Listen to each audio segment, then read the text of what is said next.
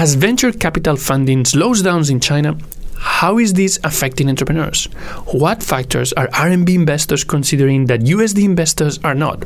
What can the difference between Chinese VC firms and American VC firms tell us about the way innovation and entrepreneurship are shaped in these countries? Today, we're lucky to have the perfect person to answer these questions. Victor Chao, principal and partner of the RMB fund at SAIF Partners, a leading private equity firm in China. Victor has lived and worked all over the world, and so he has a great perspective on how understanding VCs can help us understand the state of innovation in a country. I'm Oscar Ramos, host of the China Startup Pulse. Hope you enjoy our conversation. They don't think about their customer. They don't even know who their customer is. How can women actually support each other? Blockchain is essentially a very fancy database. You can do it now with what is existing today. Music in China it was a crazy thing. You know? Mobile, mobile, mobile, mobile internet, mobile app. There was never lack of data in China. It was more of people who knows how to use data. It strikes me as the lack of awareness of what it means to do an exit. You're listening to the China Startup Pulse, your looking glass into the Chinese investment and startup ecosystem from the movers and makers themselves. Please don't forget to share and comment on whatever platform you use to listen to this podcast. Welcome, everybody, and especially welcome to our guest today, Victor Chow, partner in SAIF Partners. He was born in Canada, then traveled all over the world for a few years, literally all over the world, and then 10 years ago, he landed in mainland China.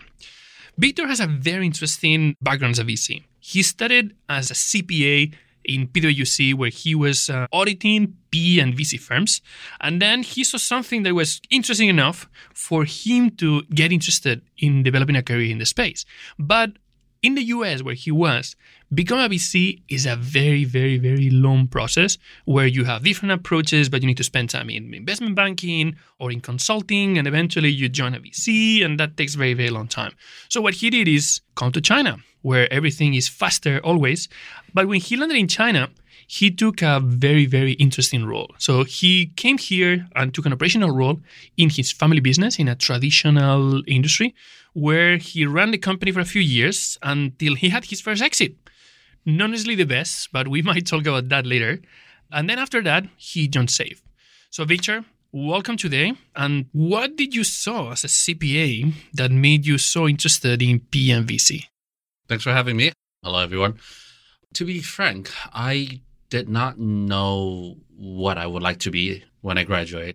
I accepted an offer from PwC in my third year in college, and essentially I didn't really know what I was going to do. But everything in US was relatively smooth auditing.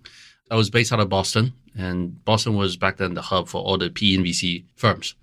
I think I just wanted to change after three years. I mean, I had my CPA license and I was doing a reasonable job. It's just that everything seemed so planned. I think being an auditor in Big Four, it's a very stable, it's a rewarding job as well. But just because I am Chinese and seeing China being growing at that point, it made me kind of itch, kind of just want to come back and see what it's like here. I mean, what's the Wild Wild West back then? I think close to 15, 20 years ago, what China would be like.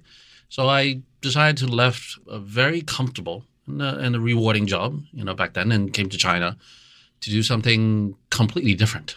So we are talking earlier, and you mentioned that, I mean, as a VC, you also know other VCs, you know other investors in the space. And you said, well, I don't know anybody that actually had a similar background in terms of how you landed in the VC world. I mean, what did you learn as an operator of a traditional business that you think gives you an edge as a VC? I think without going into too deep, is that uh, my second job after I came to China was a family business in textile. So that's literally like a sweatshop, really traditional manufacturing.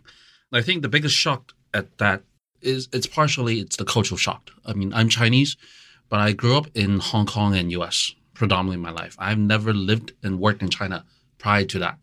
So being in a very traditional industry makes you learn how to do business in China in a very one-on-one way, down from result driven and down to how to handle guanxi and all the Chinese cultural shock business part. And I think it was very interesting. It was challenging at the beginning. It required certain uncomfortable, I think, socializing and a little bit more drinking than I thought I needed. you got your Baijiu MBA there. yeah.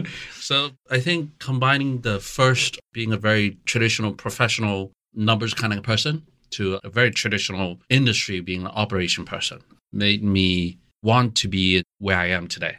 I think the reason why I left auditing was because it was too far in. I mean, obviously back then I can go to investment banking, but to me, all of the professional financial services are too far away from the operation. I mean, it's more like a deal by deal basis. You are trying to get the transaction fees and so on. You don't get the sense of entrepreneur success and joy out of it. Now, on the other hand, being in China for two years, being in a very traditional business, you appreciate the joy of being an entrepreneur, but it, you also get a first-hand taste of the, the stress, the pressure. It's completely different. That's when you know that 996 is actually only when things are going really good. Yes. that is the time I realized being your own boss, you will never be free. Because when the business is not doing well, you're busy. When the business is doing well, you're even more busy. So I think knowing my personality, I realized, and also back then I was only 25 when Matthew was being very kind, being my first exit. Essentially, my whole business tanked. so I sold and scrap values. So that was a big hit. Made me realize being an entrepreneur was not easy and I wasn't ready yet. So I was looking for a career that can let me enjoy the success being part of the entrepreneur and starting something. Yet at the same time, can get a good night's sleep at the end of the day. I think P and VC does combine the two traits. It's not too far at, at the back, but it's not too at the front line as well. So as a result, I think I was I joined my line at work at the beginning of 2010, so that made it officially close to 10 years now. Can you tell us a little bit about SAIF Partners? I mean, when you joined the fund and uh, and what are you doing right now? Yeah. How things have changed? Our company is it's called SAIF Partners. It, it's spelled in a strange way. It's spelled S A I F. There's no such word. It was an acronym at the very beginning in 2011. What it originally stands for was SoftBank Asia Infrastructure Funds. That's the SAIF. Our firm started in 2001. It was a partner between Cisco and SoftBank. That's when we invested in the, I think back then, the largest gaming company prior to Tencent. It's called Shanda. And China managing partner made a name out of himself. By 2003, SoftBank decided to pull all of their investments back to Japan because they were doing a few M&A large deals. So as a result, back then the management team did a management buyout and raised their own second fund. I think we were the first China-born brand to raise money internationally. By 2010, we have raised four different US dollar funds, combining close to 3 billion US dollars. Starting in 2010, we start raising our RMB funds, which I think is right now close to 2 billion US dollars equivalent of uh, asset under management. So we manage this total close to 5, 5 billion now. We are like a lot of the larger PE and VC firms in China, we have both RMB funds and we have both US dollar funds. That gives a very, very interesting uh, insight. We're going to talk about in a few minutes about how different things are. But um, can you tell us before we move into that, what is the investment strategy for the US dollar fund and that you have right now? The thing is, we I haven't followed closely to what the VC and PE was like in, in US for uh, for a very long time. But the biggest difference is, first of all, in US, there are mostly VC funds now. I mean, down from Silicon Valley and a few other cities in US, VC funds are still quite large. PE funds are there, but they are extremely large and there aren't that many of them. So, just for clarification for some of the audience, when we talk about PE, private equity, and VC, venture capital, in theory, like venture capital is a subset of the private equity Yes. asset class. Yes. And in China, they tend to be very, very combined. But in the US, they are very separated. Can you like share a bit about what is PE in the US and Yeah. what's PE in China? First of all, VC being a venture capital, it's a subcategory of private equity. Essentially, in simple terms, you can understand them being different stages of investment. Venture capital tend to be a little bit earlier stages, down from you know the famous angel investors to the first round and second round of financing. Private equities are usually focusing on the larger side when things are maybe perhaps about to go IPO or after they got an IPO. Uh, that includes merging and uh, acquisition of, of different firms essentially it's doing the same thing. You're just investing and you try to make value out of it. But because of different stages, it requires different skill sets. Being a later stage in, in private equity, what you look at are established businesses. So understanding the finance, the business models are important. But on the earlier stages of deals, the companies are just starting up. They're not very established. They're especially in China, but even in the US, their accounting and everything is incomplete. It still needs to be built. So in order to make a decent investment in it, you have to rely on your judgment on, on the character of the founder, for example, of their team, of their backgrounds. So how you carry out investments require different skill sets. Second of all, in US, because most of business models are relatively established. So a lot of VC firms now are focused on technology base. So they are creating the new technology, whether it's in the medical, whether it's in the AI, or it's in the cloud computing, or it's automatic driving. So because there are new technologies that can potentially be revolutionary and could be, but on the China side, which we can talk about later, it's slightly different in the China aspect. So as a result, the whole PEVC is a relatively new investment class in China. It has been close to maybe around 20 odd years. So a lot of the line between PE and VC are quite blurred in, in China. In fact, we do both early stage and later stage investments in my firm under the same team. So I think that's the biggest difference between the US and China. And that's coming for this kind of like information and lack of information that kind of like creates a line between the VC and P, plus also the the investment more on the technology driven businesses that are typical in the VC space, where in China you can actually have a high growth company that is building like hotel chains or, or like or like uh, restaurant chains, and you see actually these companies go public Mm. on the Nasdaq. Mhm. There are a few things we can come up with. Let's talk about how VC is done in China. And then we can move on to why VC and PE are somewhat blurred in China. First of all, Matthew mentioned VC in US is, as I mentioned before, it's, it's traditionally focused more on the technology side because on the other aspect of the business, everything is relatively established. But in China, let's say even today, you don't need to have a technology edge to create something new. In China VC, we invest a lot in business models like innovations.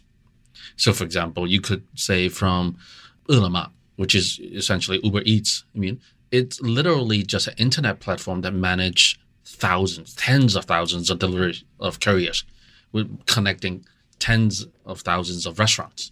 Now, reason why this kind of business would still be, you know, create a huge, large unicorns is because the consumer market in China. We live in a country of 1.4 billion people. So 10 years ago and 20 years ago, China are complete different. So on a new generation, how they spend their money, it doesn't have to be comes down to, you know, cloud computing or, or it doesn't be medical, just how they fulfill their lunch need, how they fulfill their entertainment need. There are great opportunities to be found there, which is why a lot of VC, as long as you can find it uh, using internet, finding a slightly more efficient way of fulfilling these needs, there are great money to be made. And to be fair, to be a bit even straightforward, P and VC at the end of the day is that we have to create, we have to make money. We have to create values for our investors. So it doesn't really matter, as long as you make money, it doesn't matter whether you invest in a Nobel Prize winning technology or a delivery platform. We're talking about high growth. I mean, Yes. we're talking about potentially Yes. like a, how can you grow this business on a like two, three digits monthly basis? Yeah. And that's something that in certain in a market where you have a lot of existing infrastructure and there's no demand, there's no big transformation, Mhm. that's very difficult to achieve. Mhm. But uh, there are a lot of places here where I mean, talking about Ele.me, this food delivery platform, Yeah. for a lot of people, that was the the only way they can get access to food delivery Yeah. because there were not enough restaurant options available where they live. And I mean, food delivery is easier. And in some cases, also the variety is simpler. Like you can have people with just a kitchen that doesn't have a space for people to go there and, and eat. And if you look at how Ele.me started in, in university campuses, where mm-hmm. there's a limit in terms of the supply, mm-hmm. but there's definitely a massive demand of students that, I mean, they want to eat. They might not like the university canteen and they want more options. I think the thing is, without going to particular company's business model, I think another important factor for non-traditional industries in China is that mobile internet has made everything growing a lot faster. You mentioned it's monthly two to three digit growth now. I focus mostly on consumer goods, on consumer entertainment. If I invest in an e-commerce company and it doesn't grow by 100% to 200% year over year, the company's not doing well. This is the kind of speed that we're talking about in China. And the reason to do so is because compared to the offline, you know, whether I, I open a clothing shop or a restaurant, my reach is limited. But mobile internet has made information flows just so much easier. Logistic in China for any e-commerce company is like a second day delivery. So as a result, with the internet power, traditional business can reach all over China. That's why the 1.4 billion market makes sense. Without the logistic tools, without the internet to allow this free flow of information, or at least merchandise informations, there will be no scale. But if you look at the young youngsters in China now that are in the ni- that are born after the 1990s or even the 2000s, most of them don't use computers. Their first interaction with internet is either through the phone or through the iPad or now down to the TV. Everyone is connecting to everyone. Now, this is on the 4G basis. We are going into the 5G when everything is connected. But as of this point, people, everyone is connected to everyone. So in China, retail, I've jokingly said this. We have on a large scale, we have Google, you have Facebook. These are giant companies that connects to the rest of the world. But in China, as long as you have Tencent, which does video games just to Chinese people, but just because of the sheer size of the population, 1.4 billion people. And as of right now, I think they have 1.2 billion people using WeChat. So if you can become a number one in any category in China consumer market, you most likely will become the number one player in the world. So I like where, the way you were describing on one side how the lack of infrastructure in Yeah. China Yeah. is obviously an opportunity. Yeah. But at the same time, the fact that China has an existing infrastructure has made certain business models absolutely viable. No, I mean, the whole infrastructure in terms of mobile internet access, Yeah. payments, even just the access to devices. No, I mean, you were talking about how people normally interact in China at a mobile first and mobile only Mm-hmm. type of um, device. Just because I mean, mobile phones are super cheap in China, still way more, way cheaper Yeah. than a laptop, and gives you a lot more opportunities. Yeah. You have both US dollar funds, RMB funds, Yeah. and even if you are the team managing the funds, obviously the profile of the investors that are investing in the funds are, are different. Yeah. So somehow you need to go out and talk to the investors in the funds and sell them an investment strategy. Mm-hmm. So can you share how these two investment strategies for both USD fund and RMB fund are different? We can we can start by explaining who are the investors for the RMB funds and the US dollar funds. US dollar funds, at least for us, we have a lot on, for example, the college endowment funds. A firm, I think we have five Ivy Leagues endowment funds investing in us. We have pension funds, for example. We have various states in US, for example, California pensions are one of our investors. We have family offices. So in, in Europe, there are many family offices, as long as US as well. We have these family office funds that invest in us. So I think the biggest, if you find one character, is these are not individuals. These are institutions. In the RMB side, now things are changing over the last 10 years. But on the RMB side, the largest investors in any fund, majority of the funds are government.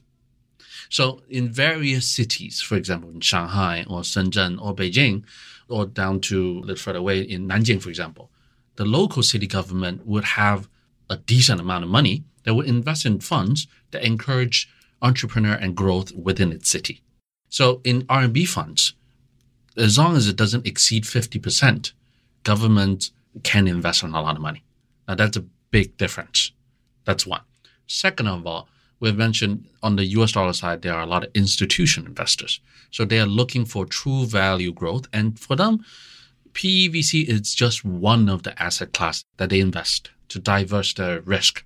They invest could be all over the world, all over the industries, and all over countries. Now, but in China, we get individual investors.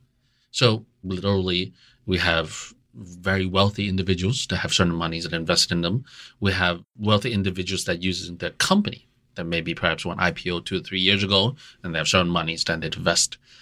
Now, these are different because the biggest difference between individual investors and institution investors are that institutions care about long-term growth. They are less sensitive in terms of when you're getting the cash back. So they have a longer lifespan because as an individual, I would like to, if I invest in, in a product, I would like to see gains and return maybe three to five years. If you tell me I won't see any gains after 10 years, God knows where I'm going to be in, in, after 10 years. But for institution, they can wait. Harvard's going to be here for 10 years, for the next 50 years. So as long as the money is in good hands and generating return, Harvard Endowment Fund can wait. Individuals cannot. So that affects the lifespan of the fund. I mean, PEs, VC funds, there's a concept called evergreen fund. So essentially the money can keep rolling, but that's rare. So what it is, usually investors will give us money and at the end of maybe for RMB funds, usually between five to seven years, we have to return everything. So just for the record, I mean, investment funds normally in the venture capital space, they tend to have this time for investment, which standard could be five years. There's additional time for exits. Yep. That tends to be five more years, and then there's a lot of VCs Yep. that might have like additional two more years. Yep. So that makes the whole timeline for 12 years. Uh, you extremely well informed. In I the think- yeah. well, as, as if we were a VC. yeah. and when you're talking about RMB funds, uh, that 12 years shrink to seven years. Yes.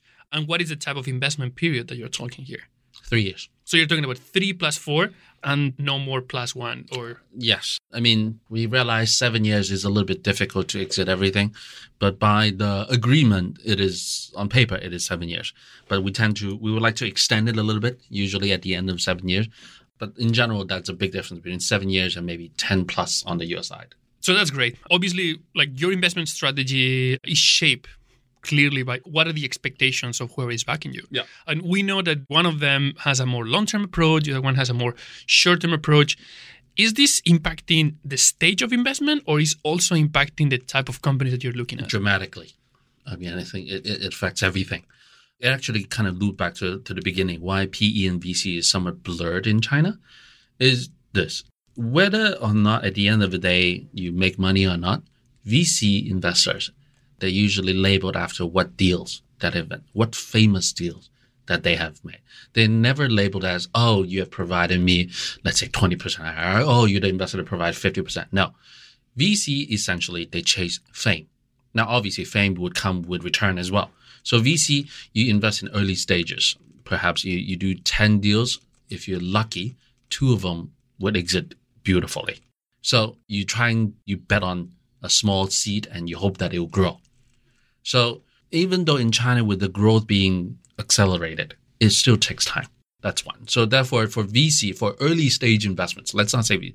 So for early stage investments, you have to have a longer time for it to grow before you can fully harvest.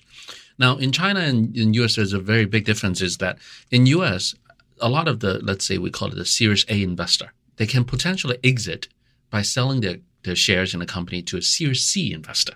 So I think funds transferring ownership of a portfolio, it's quite common in US. In China, it isn't. I don't know why, but essentially it, it always comes like this. If I look in a company and the existing shareholders is thinking of exiting, I will automatically think, is there something wrong with the company? That's one. Because as a new investor, I would like to invest in a company to make it growth instead of giving the money to the existing investor to get the capital out. That doesn't make sense to me. So in China, in VC stage, exits between peers is rare. It's few and far between. So as a result, when you have only seven years fund, you have to guarantee a certain payback. You have to do certain later stage companies. Now, later stage companies, because it's bigger, it's more visible. So everyone has looked. So in terms of the how high the value or the gains they can get on these later stage companies are lower.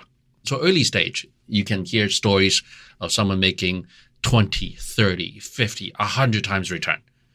On the later stage, as long as you get a three times return, that's beautiful. But it gives you stability. It gives you foreseeability. So in, if I do a later stage, I can expect it in two years. It'll go IPO. Maybe I'll get a two to three times return, which I'm happy.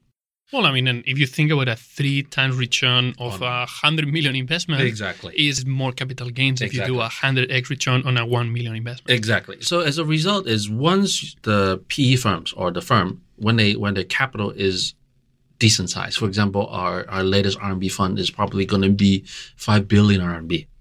You can't just do later stage because it's boring. and because you see new things coming as well. So you always, you want to do the new interesting ideas, but you have to take care of the over return and timeline as well. So it's always a mix. Plus, it's hard to resist of thinking that you may invest in the new unicorn back before anyone has known about them. I mean, I think there's certain charm. I think a lot of people in my industry is we enjoy finding, we enjoy seeing or seeing this, understand these new things It's exciting. We want to be part of it. Yet at the same time, you can't just do, once you have a certain AU, asset under management, you have to take care of your investors and return and within seven years. So you have to mix both the early stage and later stage investments. So I think the the idea that obviously you're going to be running, you're going to be investing in late stage mm-hmm. when you have this type of horizon in terms of return. Yeah. That that's very obvious. But how is this shaping also the? Is this also shaping the industries you're looking at? Will you be looking at different industries?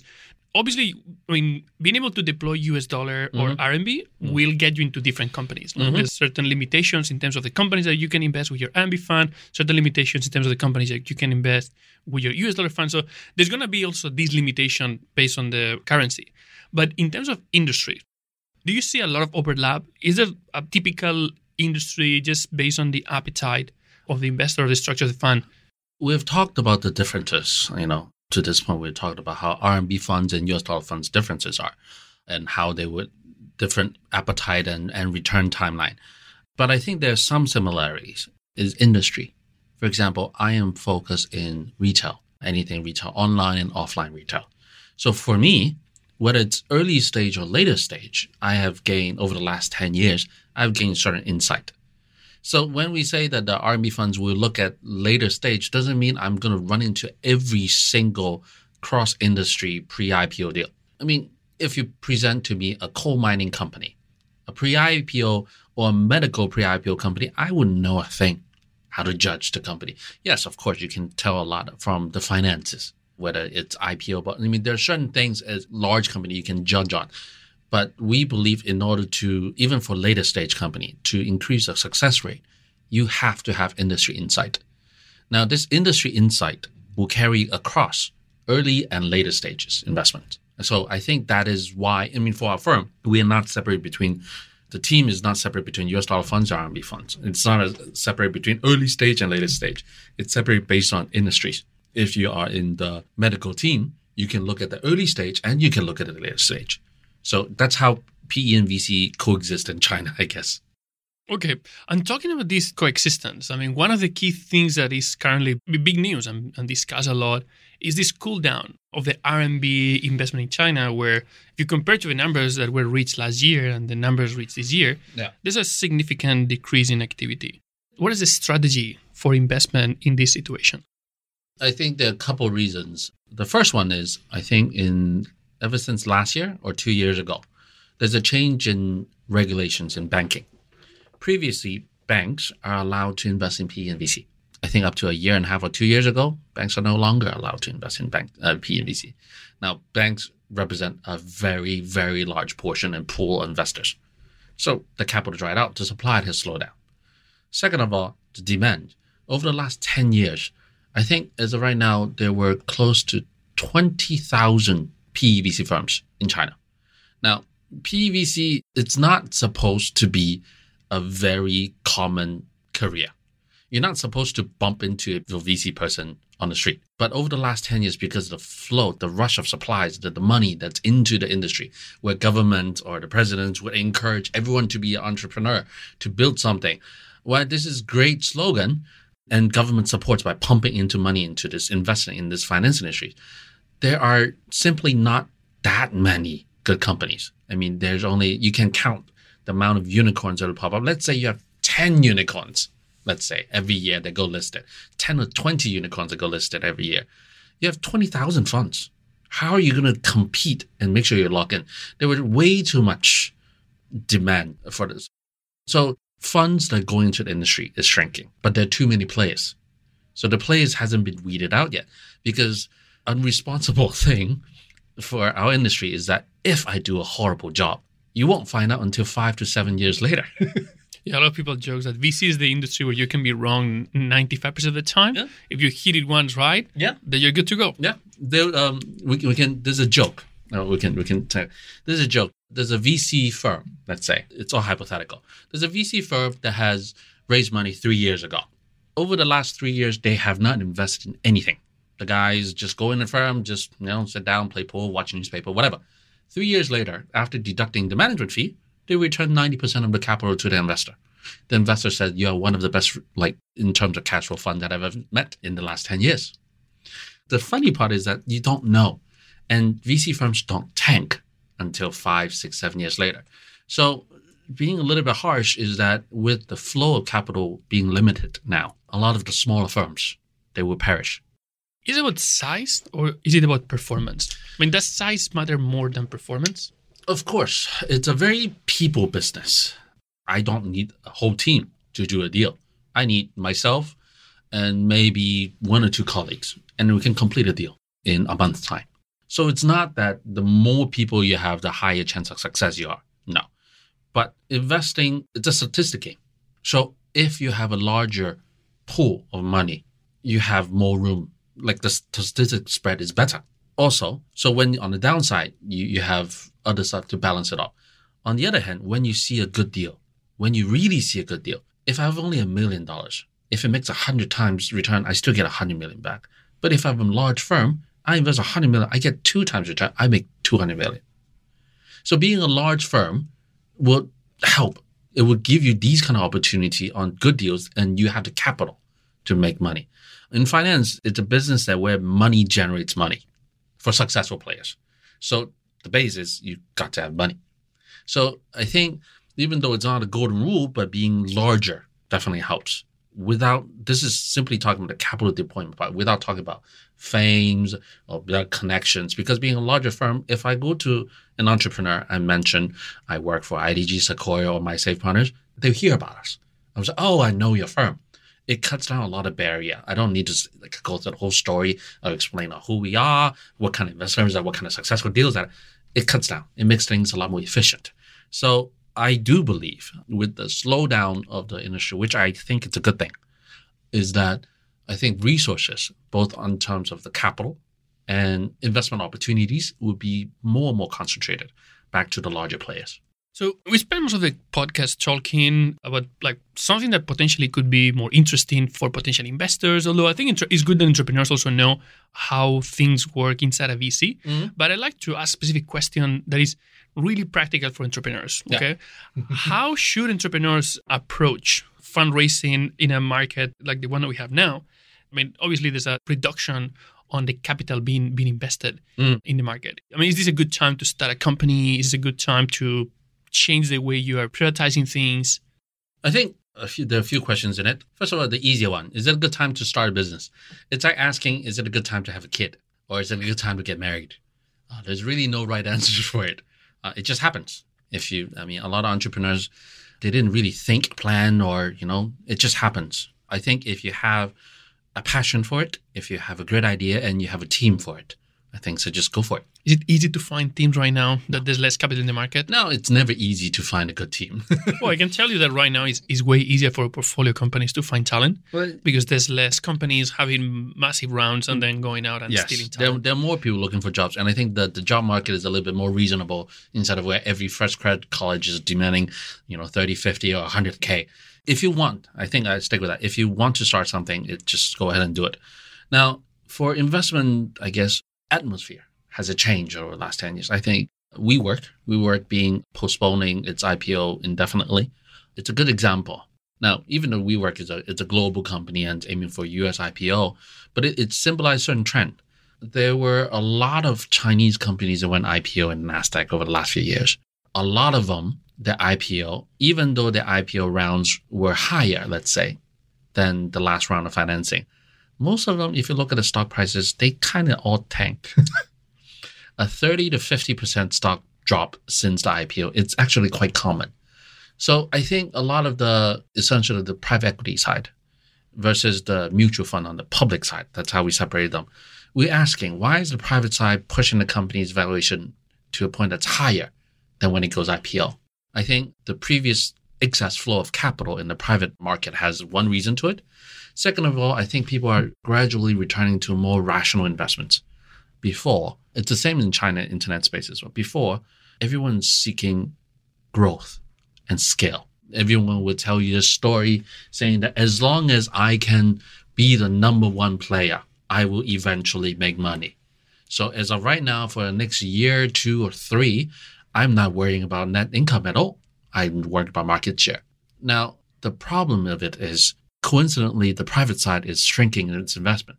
So a lot of these companies, if you're not making money, The only way that you can continue year after year is financing. If you're not getting the next round of financing, you will die.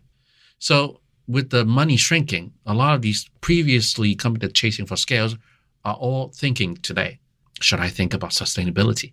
Should I think about cash flow? Should I think about net income now? With the WeWork, I think a lot of people are judging, yes, you are the largest. You are the largest office, you know, space renter in New York and London in many places. But will you eventually make money?